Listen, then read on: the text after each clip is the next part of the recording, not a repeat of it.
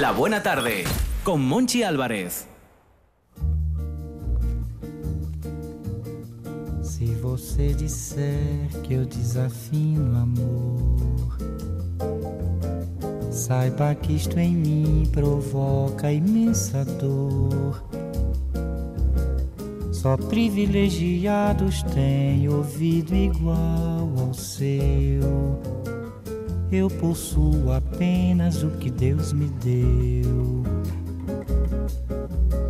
Se você insiste em classificar meu comportamento diante musical, eu mesmo mentindo devo argumentar que isto é bossa nova, que isto é muito natural. O que você não sabe nem Comenzamos la tercera hora de la buena tarde con la intención de aprender. Yo estoy en la radio para aprender, para escuchar y aprender de los y las mejores. Y tenemos con nosotros a una gran comunicadora que se llama Merche Toraño. Hola Merche, ¿qué tal? Hola, buenas tardes. Y además con buena voz. Vaya, pero es que, eh, fíjate, casi me sonrojo cuando llego aquí, porque escucho tantos piropos, tanto tuyos como de Alejandro, que precisamente que hoy parece que no está aquí, ¿no? Ya es- Hoy me las tengo que ver contigo, Monchi. Ya, uy, uy, uy. sí, aquí cara a cara. Oh, Sí, lo de Alejandro es, es curioso porque antes Arancha Margolles nos contaba una noticia, hablaba de, de la aparición de los extraterrestres, que según una profecía de hace 50 años de un brasileño, llegan hoy a la Tierra los extraterrestres. Ay, me encanta, dime dónde, y- que y- los quiero ver. En Deva, creo. Ah, pues igual me acerco a Deva, la hora no, no la sabes, ¿no? No, pero desaparece hoy, justo hoy, Alejandro Fonseca. Esto es, como dicen en mi barrio, mosqueante. ¿Tú crees que tiene algo que ver? Podría ser. No sé. Qué habrá- pillín habrá- y no nos dijo nada Habrá que seguir investigando. con lo que nos gustan los extraterrestres. Sí, a mí me dan un poco de miedín, Merche. A mí, a mí me encantan. Sí. Lo pero- que pasa que, oye, no me quiero encontrar Pero llegaste, con a ver, uno. ¿llegaste a ver alguno? No. Ah, Alguna mí- cosa extraña sí que llega a ver en algún momento. Sí, bueno, a, bueno, cierta- a ciertas horas de la noche. No, no, no, porque Ah, no. además ni bebo ni he bebido nunca, ni fumo ni bebo. Mm. Pero, salir de noche alguna vez. Sí, pero no, no era por la noche, no. Eh, estando en casa, una luz muy rara que pasó por encima de mi terraza, que podía ser cualquier cosa, pero yo prefiero pensar que era un extraterrestre porque me encanta. ¿Y serán buenos o serán malos? Porque Vete claro, yo estaba saber. enganchado a la serie esta de los 80 que comían ratones y eran lagartos, Dios V, mío. los visitantes. ¿Te acuerdas cómo empezaba? Sí.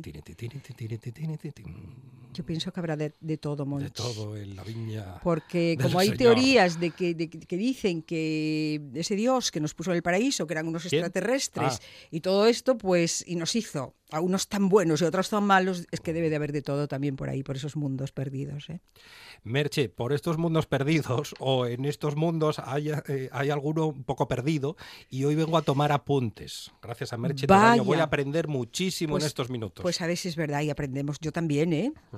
Yo también aprendo porque recuerdo cosas que tenía olvidadas y, y me van quedando. La semana pasada nos habíamos quedado, mm, hablando de la comunicación, nos habíamos quedado mm, en los tipos de mensajes, el Sí. mensaje racional y el mensaje emocional. Sí.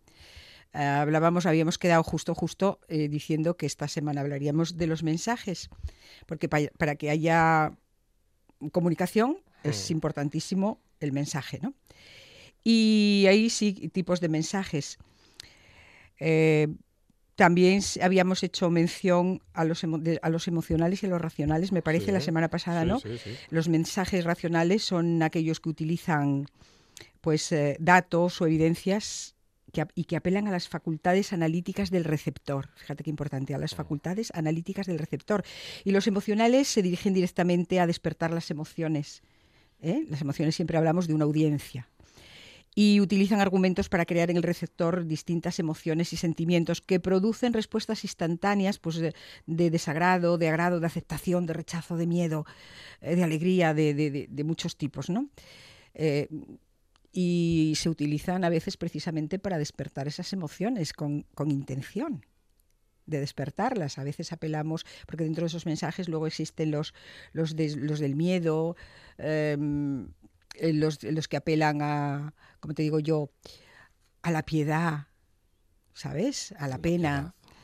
Y son utilizados, bueno, depende de lo que quieras conseguir. Evidentemente los del miedo mm, son muy uti- utilizados por los políticos, sobre todo y en las campañas políticas y, Y- en las guerras se utilizaron muchísimo. En la Segunda Guerra Mundial, todos aquellos mensajes eh, ¿no? de- del enemigo único, de la, de la repetición, de todo aquello, Y en los informativos de, los, de algunos medios de comunicación, también. ¿eh? que También. nos dan miedín No, constantemente. Sí. De algunos no, yo diría de casi todos. De casi todos. De casi todos. Sí. Pero porque vende más una noticia, cuanto peor, mejor, que diría Mao Zedong. No sé si es cuestión de que venda más o de tenernos más controlados. Yo pienso que, que el, digamos, eh, es por tenernos más controlados. ¿eh? El, la, ¿Cómo se dice? Cuando quiere- el objetivo, que no me salía la palabra, el objetivo es controlar a la población. Una población con miedo es una población eh, sumisa, es una población que no actúa, que no se mueve, que aguanta todo lo que le echen. Y eso, vamos a ver, se sabe. Y los expertos en eso, vuelvo a decir, lo utilizan, lo utilizan y lo utilizan. Y nosotros volvemos a caer, a caer, a caer y a picar y a picar y a, pi- a picar. Y no reflexionamos sobre lo que nos dicen. A veces el problema es eso, lo que decíamos el otro día, que no apelamos a la cognición, que no reflexionamos, que no eh, ponemos las cosas eh, donde deben de estar y creemos lo que nos dicen. ¿eh? O sea, actuamos por instinto. El primer instinto es, uy, uy, uy, esta persona me está diciendo esto y si hago esto yo me voy a quedar sin trabajo o si hago esto yo voy a pasarlo muy mal o mi familia no sé qué. Ya. No, Y- y- reacciona y razona. Es lo que hay que y a hacer. veces no nos damos cuenta o no nos queremos dar cuenta eh, de- a la hora de escuchar o de ver una noticia decimos uy cuidadín pero no nos damos cuenta de que la noticia es lo excepcional Claro, exactamente.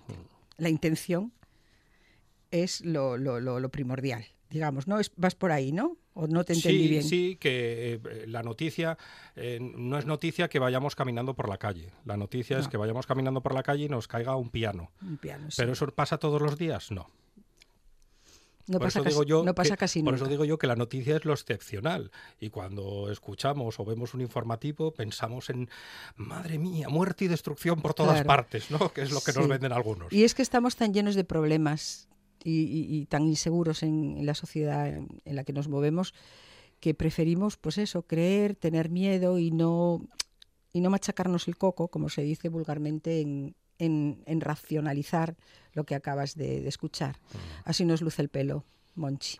Merche y un mal comercial puede ser un buen político Pues no lo sé, ni por qué me preguntas esto. De todas maneras, de todas maneras, eh, eh, ya la- sabes que yo tengo tendencia a salir del guion Ha- Hablábamos de la comunicación Sí. y puede ser un comunicador, un comercial puede ser comunicador, una persona de empresa puede ser comunicador, pues, pues cualquier persona que esté pues, eh, dirigiéndose a, a una masa o a otras personas. Mm.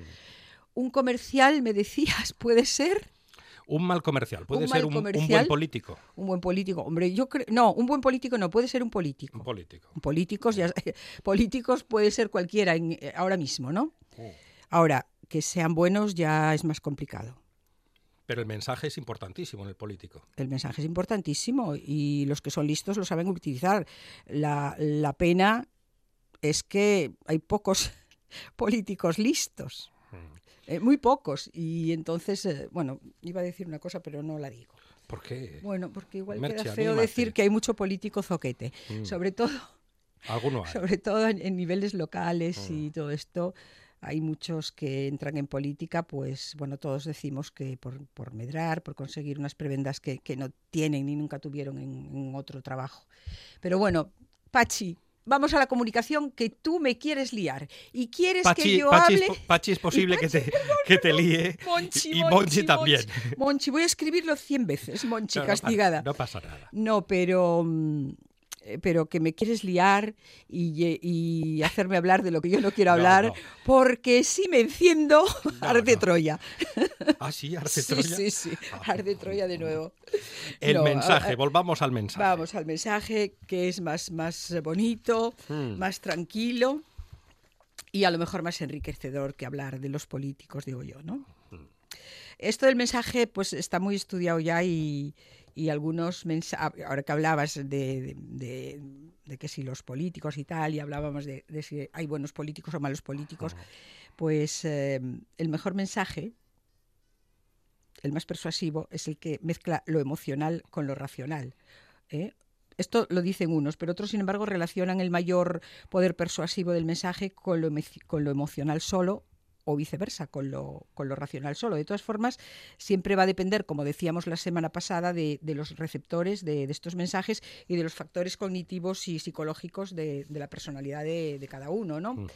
Eh, dentro de estas dos clasificaciones con las que comenzamos, de mensajes, existen otras, que como te decía yo, eh, los del miedo, eh, los que mueven a la piedad, los de un lado, eh, los mensajes de dos lados, que es cuando contienen puntos de vista contrarios a, a los defendidos por, por, una posición y tal. Bueno, esto sería muy largo y entonces, como en realidad la misión de esta sección es hablar de un poco más adelante cuando lleguemos de los comunicadores, comunicadores, todo esto, esto vamos a pasarlo si te parece por encima, ¿no? Luego los mensajes de propaganda eh, dirigidos a, la formación de opinión pública, que era lo que comentábamos ahora hace un segundo, ¿eh?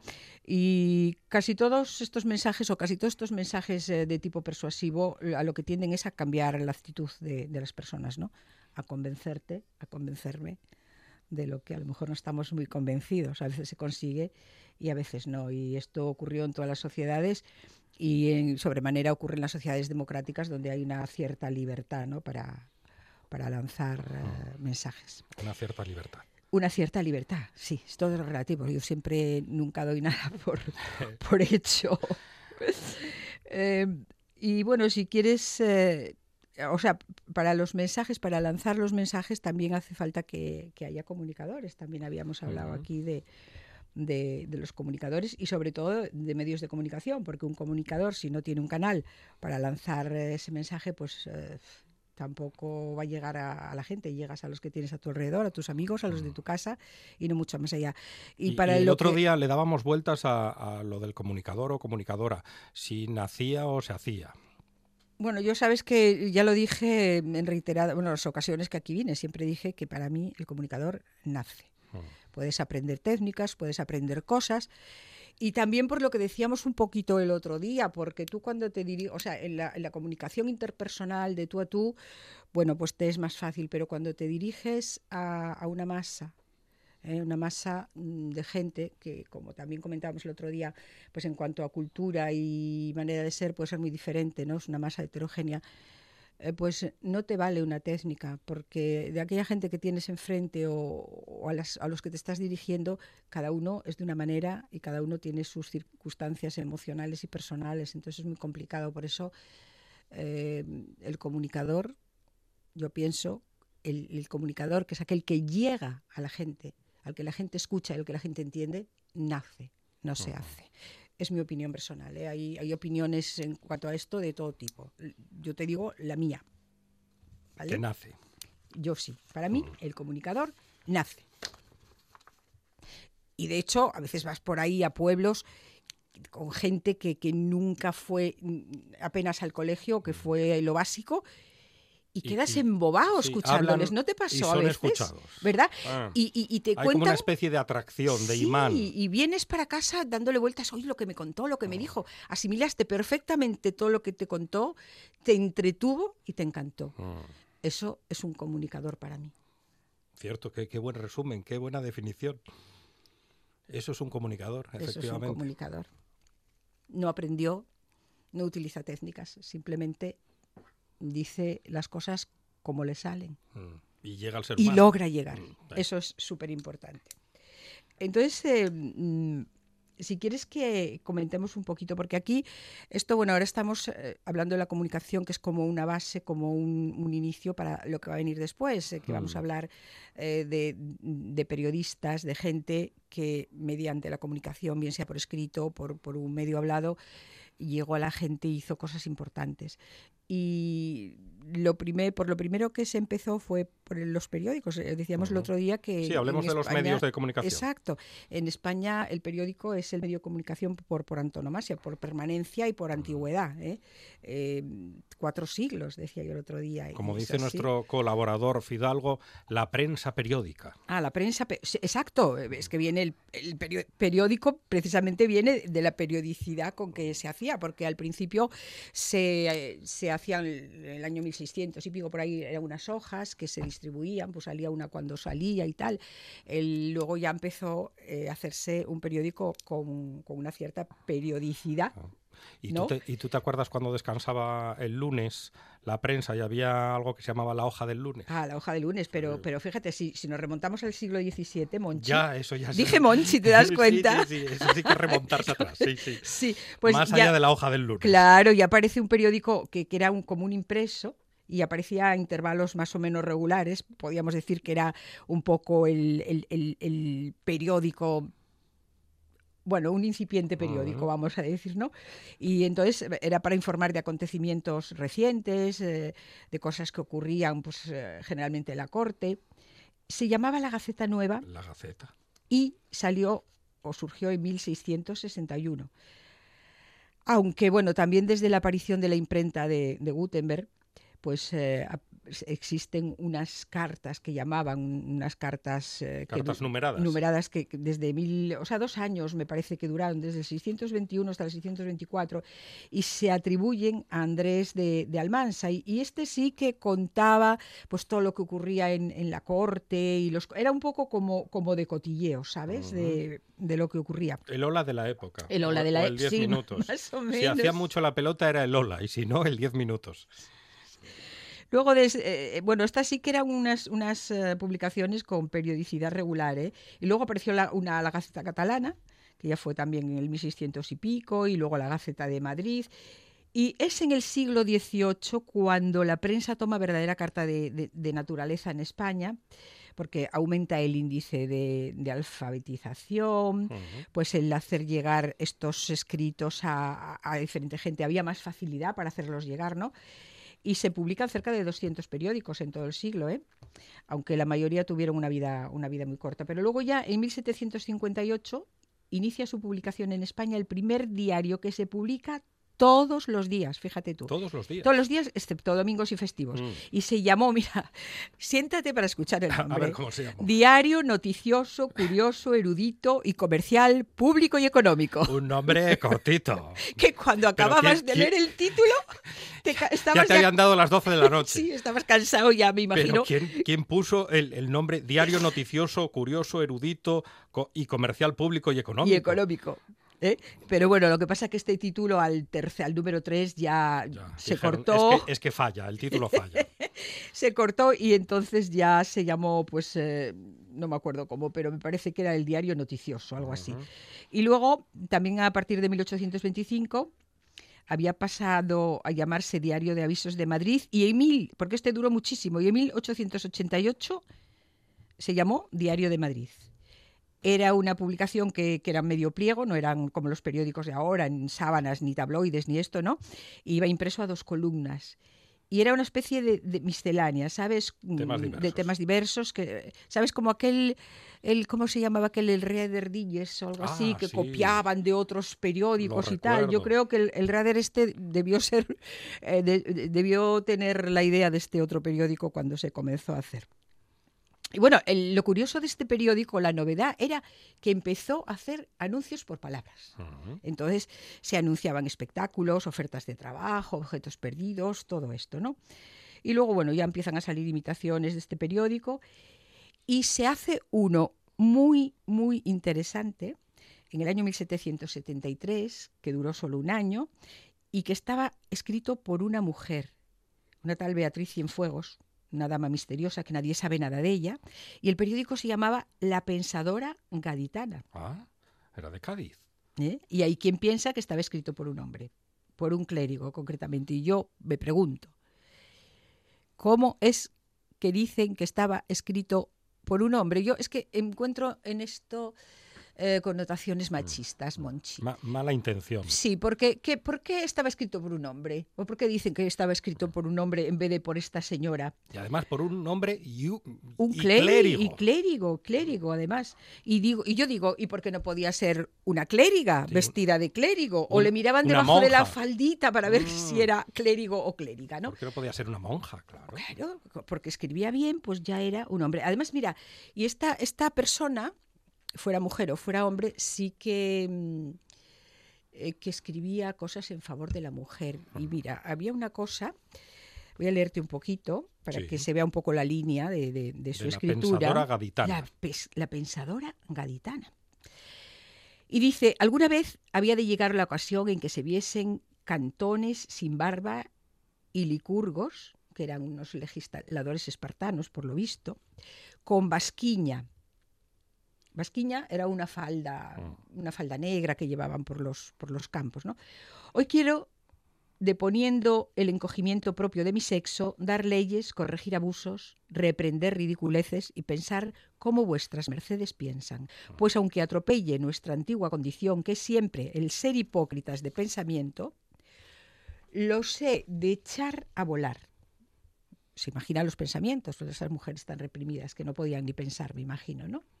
De echar a volar para que vea el mundo a una mujer que piensa con reflexión, corrige, corrige con prudencia, amonesta con madurez y critica con chiste.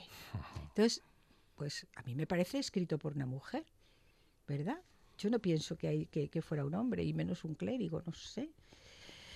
Luego, pues eh, a esta mujer, a esta, a esta pensadora, a, sí, a esta pensadora gaditana, este periódico de Beatriz Cienfuegos, luego mm, le salió un contrincante que fue la pensatriz salmantina, que también, bueno, pues eh, La pensatriz. la pensatriz salmantina, que dicen que también era un hombre y era un clérigo. O sea, aquella vez que en aquella época, a poco que alguien vamos a ver que bien, había era un hombre. clérigos por todas Por partes. todas partes menos por una. Y así seguimos. Bueno, eh, a partir de ahí empieza la prensa ya a hacer un. Vamos a resumir mucho porque es muy larga la historia, fíjate, cuatro siglos. Pero mm, empieza a prometer mucho, pero sufre muchos altibajos debido a, los avatares políticos, principalmente, ¿no? De, la historia de, de estos últimos periodos. Y bueno, pues que en la que se ponían unos al lado de unos y otros al lado de otros, como ahora, ¿no? Hablo de los, de los periodistas, de los que escribían en los periódicos, que entonces no había periodistas, era gente que escribía muy bien, eh, gente a veces muy conocida y que escribían en esto. Hubo prensa de izquierdas, hubo prensa de derechas, prensa concreta de partidos políticos, sobre todo los partidos anarquistas, y fue especialmente mm, convulsa desde, desde la dictadura de Primo de Rivera hasta la República. ¿eh? Leyes de prensa que iban o venían, suspensiones de periódicos, etcétera. Y no digamos durante y después de la Guerra Civil. Eh, Sabes que cuando Franco entraba en un sitio, allí desaparecía la prensa, se cerraban eh, periódicos o Claro. se apoderaban de los que les Sí, sí. parecía y, y ya está, ¿no?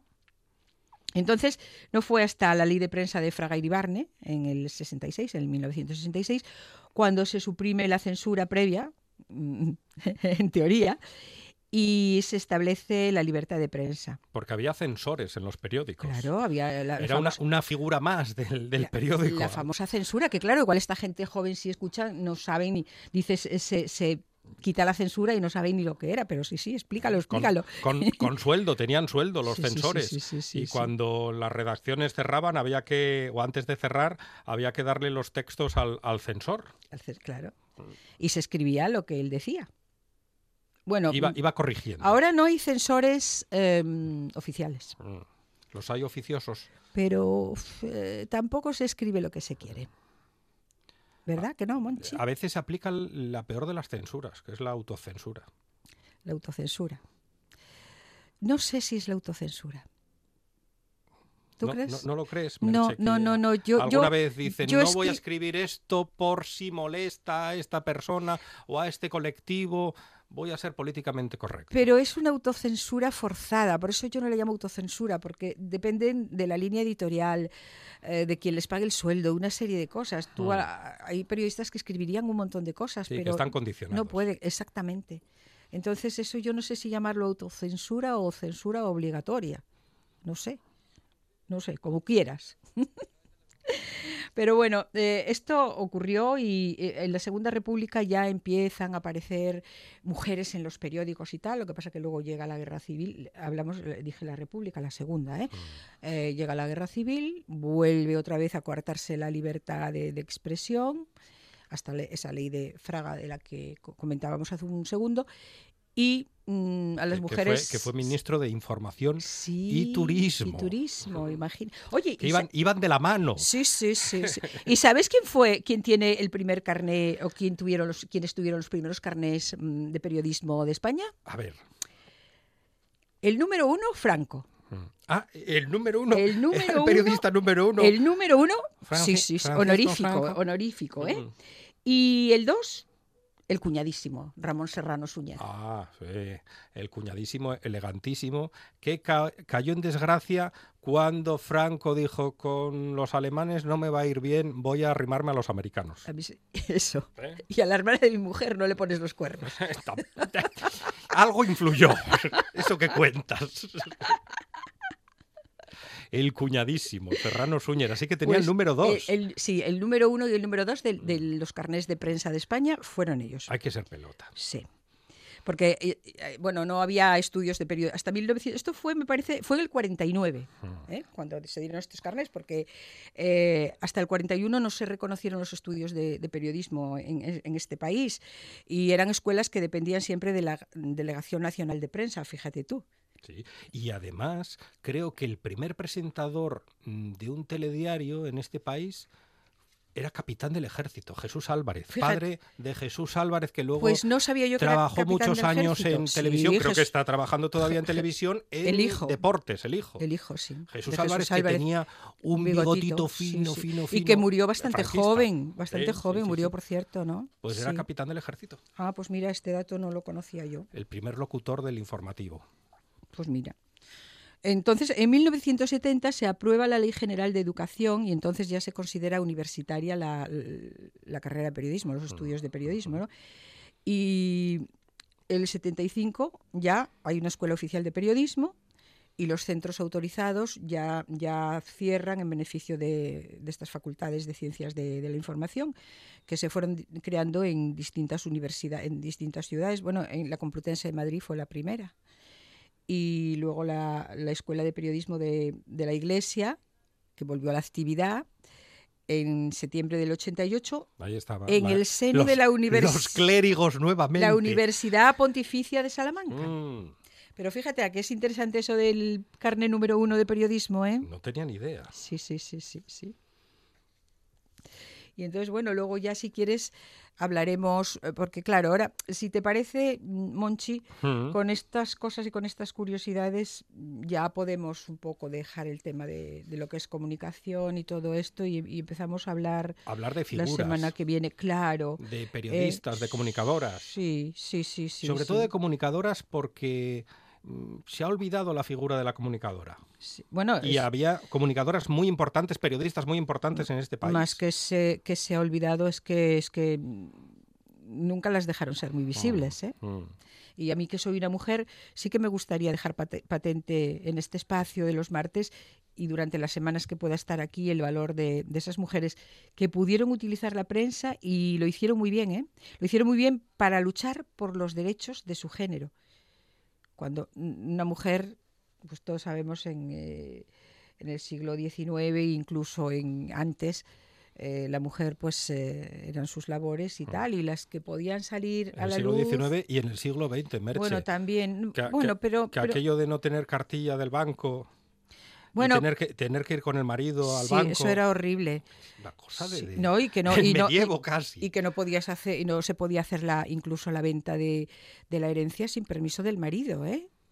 Era tremendo, pero bueno, esto ya era en general. Pero las, las comunicadoras, las que se atrevieron a escribir en periódicos, las que saltaron por las ventanas cuando se les cerraron las puertas, toda esta gente yo creo que merece, merece una, una mención especial, ¿no? Y, y luch- les hubo que lucharon mucho, ¿eh? que lucharon mucho. mm, Y, y gracias a ellas, gracias a esa valentía, lo que pasa que también pasaba una cosa, que no todas, había mucha gente que a lo mejor podría escribir muy bien y, no podía acceder a los periódicos porque no tenía relaciones, porque no era de buena familia. Eh, mira, La- Pardo Bazán- la Pardo Bazán, mm, La buena familia, qué eufemismo, Claro, que a veces no son tan buenas. Claro, claro, claro. Y esta gente era la que tenía relaciones, pero bueno, de todas maneras, gracias a ellas, eh, ahora hay muchas mujeres que pueden y podemos estar en redacciones de periódicos, en medios de comunicación En eh, en la hablados, radio. claro. Si no hubiese sido por estas pioneras, mm, vete tú a saber lo que hubiese ocurrido. Hay gente que se atrevió. Hay que ser valiente para todo en la vida. Hay que ser ¿eh? osado. hay que ser valiente. Bueno, y así em- empezamos un poco a conocerlas y a reconocerlas. Escribir- Merche, tengo que confesarte algo. Dime. Mi vecino, el del quinto, es muy fan de Merche Toraño. ¿Oh, sí? Y ¿Qué- me comentaba el otro día, pues a Merche le tienes que preguntar por su etapa en televisión local Gijón. Que es verdad que ya te preguntó Alejandro Fonseca, pero no el Menda Lerenda. Y el Menda Lerenda, por mandato de mi vecino, el del quinto, tiene que preguntarte por esa etapa maravillosa, aquellos programas de Merche Toraño que hacía mm, una televisión divertida, una televisión entretenida. Y rigurosa, Mm. y respetuosa. ¿eh? Hacíamos aquel programa del Cluta y Tantos que duró ocho años consecutivos. Yo había hecho antes otras cosas y luego hice en Avilés también algo más cuando cerró Telegijón. Pero era un periódico el que Pero date cuenta era cómo- un, cómo se acuerda programa. la gente Sí, todavía. quiero conocer a tu vecino, el del quinto. Me encantaría. Es muy pesado, Merche. No te lo recomiendo. Oye, oye, te está escuchando seguro, No te ¿no? lo recomiendo.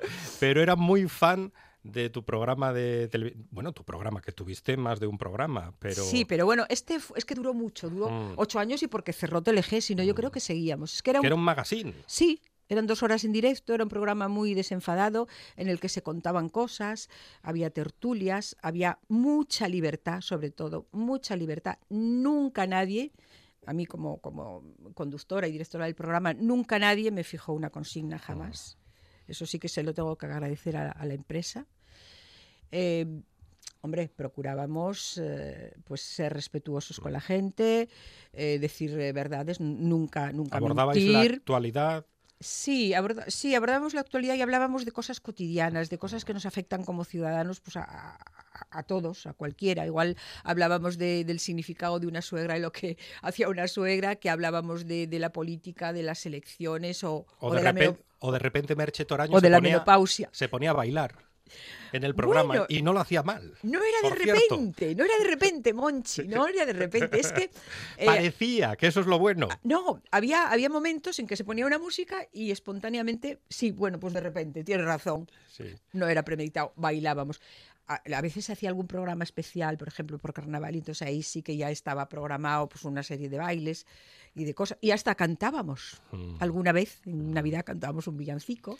Digo cantábamos porque había mm, unos contertulios, eh, gente maravillosa, había muy buen rollo entre todos en el programa. Y eso yo creo que también se transmite. Cuando entre el equipo hay buen rollo, Es así. Mm. Eh, Esa química especial. el espectador lo capta y lo disfruta igual que lo estás disfrutando tú en el plato. Y esto yo creo que era lo que le pasaba a este programa, porque a veces la gente... Yo, yo es que quedé tan sorprendida, digo la gente, a veces eh, es que se me ocurre una que- que cosa. vas, po- vas por la calle y te No, comentan. no, y de gente Tú que te salías dice- en no, y de gente que a lo mejor un tertuliano que venía, ¿eh?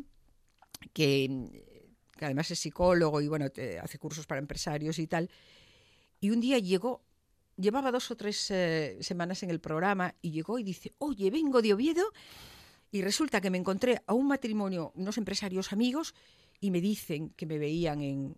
Él no era consciente de, de- de- de que lo veía tanta gente, no, él se sorprendió mucho. Y me veían y les digo yo, palabras textuales, ¿y vosotros? ¿Y, lo- y me veis? Claro que te vemos, me contestaron los viernes, porque eran los viernes por la noche, eran horario prime time. eh, bajamos al bar, cogemos unos pinchos y unas cervezas y subimos a ver el programa. Bueno, el hombre estaba, como dicen ahora, alucinado. Mm.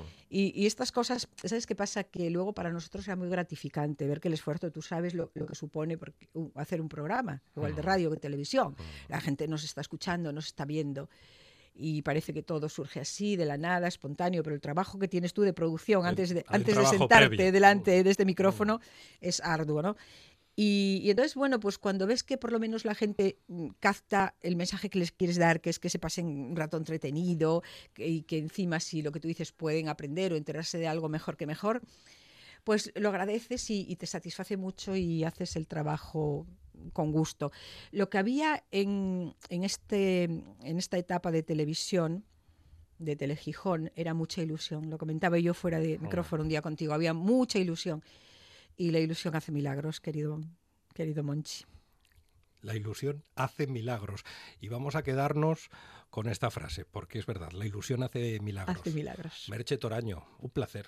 Bueno, pues eh, el placer mío de estar aquí contigo, con vosotros. Y la semana que viene, si te parece, empezamos ya a hablar de alguna de esas comunicadoras. ¿Puedo decir dos o tres nombres? Claro. ¿eh? como fueron, bueno, pues la Emilia Pardo Bazán o, o Teresa Mañe, porque también tenían, igual que, que esta mm, pensadora gaditana, es que tenían que escribir con seudónimo muchas mujeres, pero estoy hablándote de hasta, hasta los años 60 y 70, ¿eh?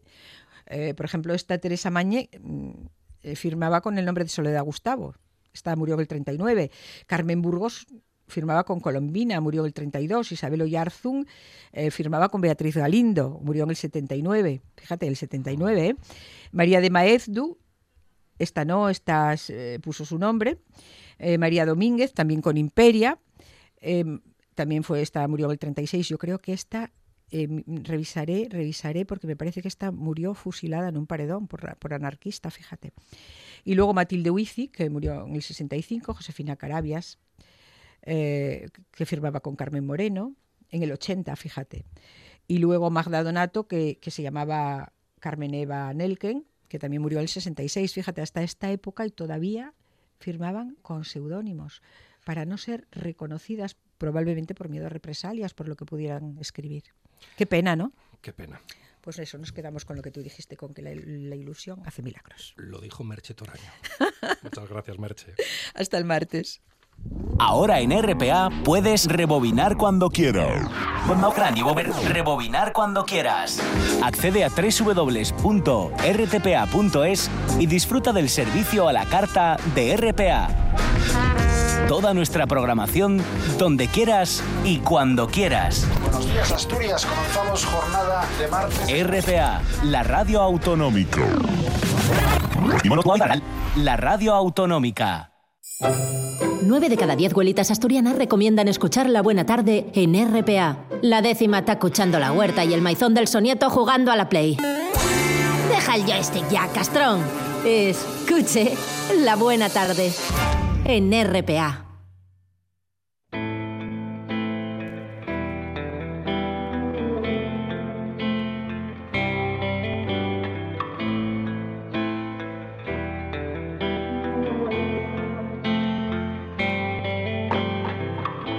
Привіт, привіт. Ти довго чекав, як тільки міг. Привіт, привіт.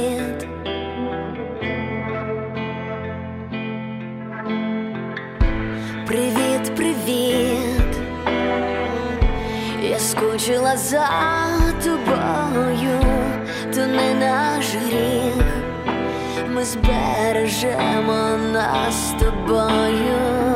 Мої білі крила кличуть кораблі, де на небесах я і не на землі, де твої вітрила все розкажуть сни.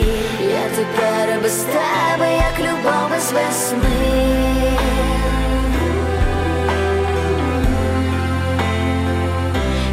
Любов весни.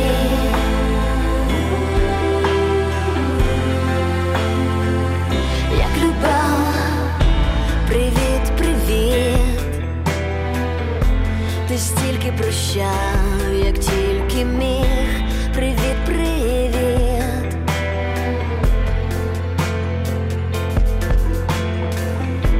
Привіт, привіт. Ти змусив кричати весь світ від наших втіх. Я насолоджуюсь любов'ю. Мої білі крила кличуть кораблі,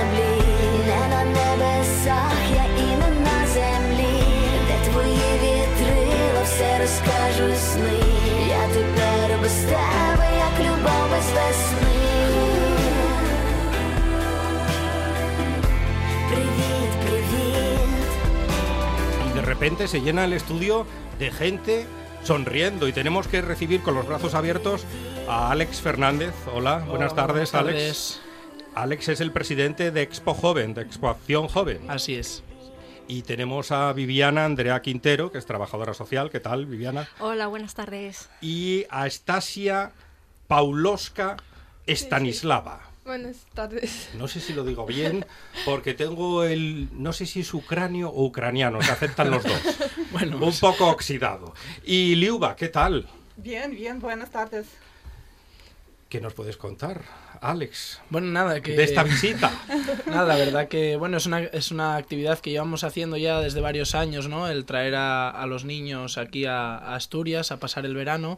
Cuando dices que llevamos varios años y que traemos a los niños a pasar el verano, estás hablando de Expo Acción Expo Acción. y de mm, la organización y, y de lo que hacéis que se, se llama Vacaciones, Vacaciones en Paz. en Paz, sí. Vacaciones en Paz. Así es. La verdad que es un proyecto bastante interesante y la verdad que muy conmovedor para, bueno, para todos, para nosotros que lo vivimos cada año, que día a día vivimos con ellos, convivimos con ellos, hacemos actividades y vemos la, la evolución que a ellos les, les repercute, ¿no? Todo esto. Y bueno, nada, la verdad que es un, proyecto muy interesante. A ellos les ayuda mucho a pasar aquí unos meses eh, muy acogedores, en otro ambiente, en otro tipo de, de vida. Y bueno, la verdad que súper bien. Muy bien. Viviana, ¿tú qué resumen harías de estas vacaciones en paz? Eh, yo como trabajadora social, eh, al hacer todo el procedimiento y traerlos desde Ucrania, eh, el objetivo de este proyecto es proporcionar a niños y niñas que son, eh, que son descendientes de familias de Chernóbil, porque hubo una catástrofe en el año 1986. A raíz de eso se, ha vi- o sea, se visibiliza muchas necesidades y carencias económicas en, en las familias de Ucrania. Y a raíz de eso, eh, lo que hacemos es sacar a los niños durante un mes y medio de ese lugar tóxico y traerlos a Asturias. En este año eh, se comprometieron 12 familias. Tenemos 12, 12 familias asturianas. Sí, 12 familias asturianas, sí. Y es un proyecto muy bonito, muy satisfactorio, eh, porque los niños quedan muy felices, muy contentos eh, en el momento que marchan, marchan con una sonrisa, eh, hay muchas mejoras emocionales, muchas mejoras, muchas mejoras en el estado de salud físico y muy, muy contenta. Estasia está sonriendo. A ver, ¿e- ¿es verdad todo lo que me cuentan, Sí, sí, sí, Estasia? sí. Estamos felices aquí, estamos con familias, eh, es familias muy eh, monas. Mm. bueno, es eh, eh, aquí nos gusta las playas, eh, las pasamos aquí con los niños, eh, pues estamos aquí bien, contentas. ¿Y Liuba qué, qué me diría de estas vacaciones en paz? Sí, ah, yo quiero agradezco mucho a familias que acogió, acogieron niños de Ucrania y para exposición porque, vale, eh, Ucrania tiene tiempo difícil. En años pasados tuvimos eh, problemas con Chernóbil y ahora es ah, país tiene guerra. Ahora el problema se llama Rusia. Sí, guerra, guerra que no terminó y vale, y no, niños no pueden ir al Crime- Crimea para ver ma- mar una vez en su vida. Mira, es que este año vino niños que ah, pueden ver ah, el mar primera vez en su vida. Puedes imaginar, sí. Entonces, muchas gracias a todos. Estasia, ¿qué diferencias encuentras entre eh, Asturias y tu tierra y Ucrania? Eh, bueno, pues clima eh, es muy diferente. Bueno, comida también. Comida también, ahora no está poniendo tan buena cara, ¿no? Em, ¿Cuesta adaptarse a la comida asturiana? ¿Acostumbrarse a la comida asturiana? ¿Cómo es? Sí, ¿qué te parece la comida asturiana, lo que se come Ah, aquí? Pues a mí le gusta mucho en arroz aquí, eh, con pollos, con... eh, es, no sé cómo se llama. es, eh, Verduras. ver- eh, verduras y con esas cosas. Pollo aquí también está muy rico. Pollo.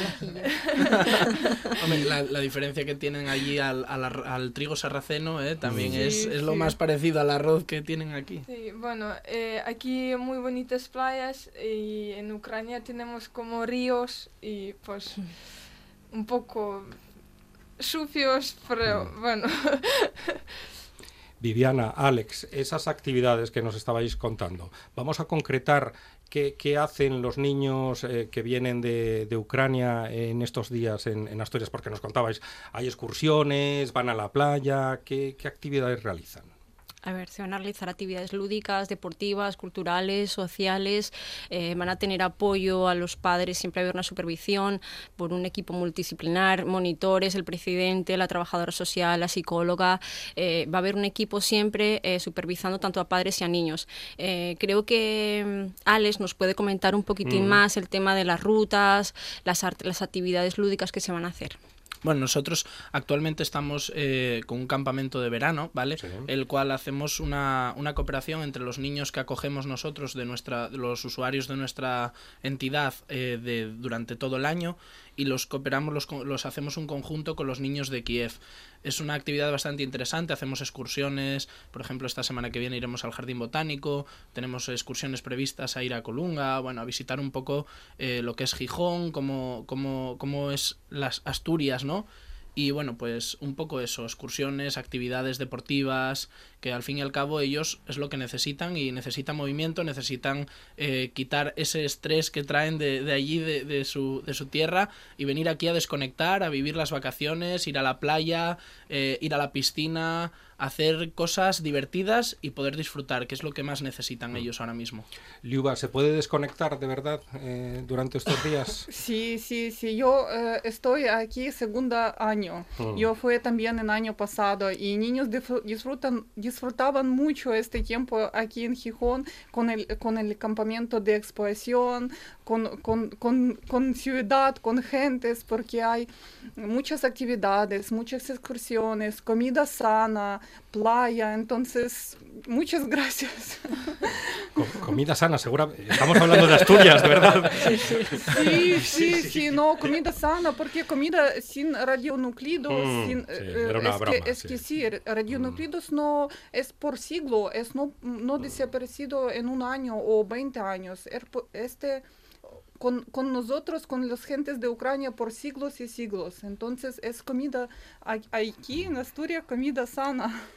Claro, yo sé que, que, te estaba preguntando por la desconexión, pero ahora también tengo que preguntarte por la vida en Chernóbil, que tiene que ser durísima. O sí, sí, es que hay... las mucho, cercanías de Chernóbil. Sí, mucha gente tiene problemas con tiroides. Muchos, uh, gente, mucha gente tiene problemas con cáncer, porque, vale, es como, este problema con siglos es no por un día, lo siento, pero es, tenemos que vivir con eso y es muy, es muy buena posibilidad para niños que pueden uh, visitar otro país donde no hay tal, muchos problemas con uh, radionuclidos.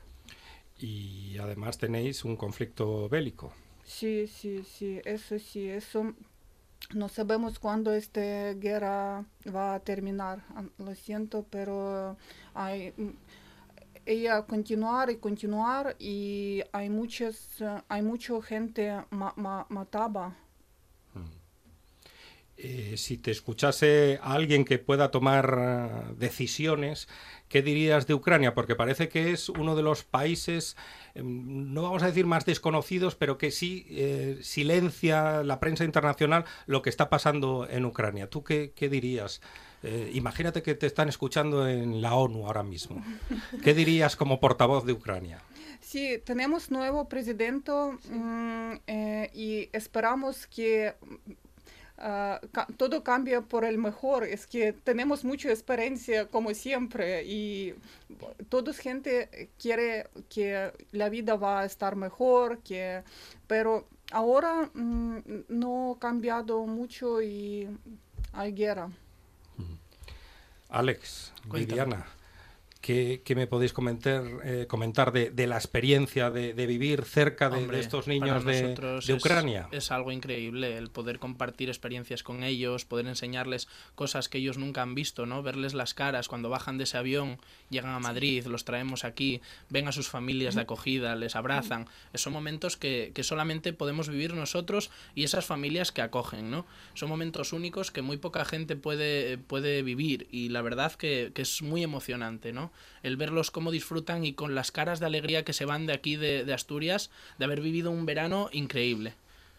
hay muchísimas mejoras en la salud porque ellos pasan aquí por una revisión médica, eh, por una revisión odontológica, eh, oftalmológica de los ojinos, eh, pasan por unas revisiones de salud y además eh, emocionalmente se les ve muchas mejoras porque se ven alegres, se ven contentos, eh, felices, eh, abrazan a sus familias cuando van a marchar y además una vez que finaliza el programa de acogimiento, las familias siguen hablando con los nenos, con los niños, siguen hablando por WhatsApp, por Hay- correo hay contacto, electrónico. no se pierde ese Eso es, eso es, hasta el año siguiente. Es lo más importante de Mm. este, de este proyecto, ¿no? Que las familias de acogida no son una familia que dices, pues nada, me traigo un niño y al año que viene ya vendrá otro. No, es un niño que viene y es como si fuera tuyo. O sea, es un niño que tú lo acoges con todas las consecuencias y tú puedes mantener contacto con ellos durante el año, hablar con sus familias, saber qué tal está el niño, si tiene algún problema, si... O sea, es, es un contacto directo entre familias que la verdad que se agradece y no todos estos proyectos de acogimiento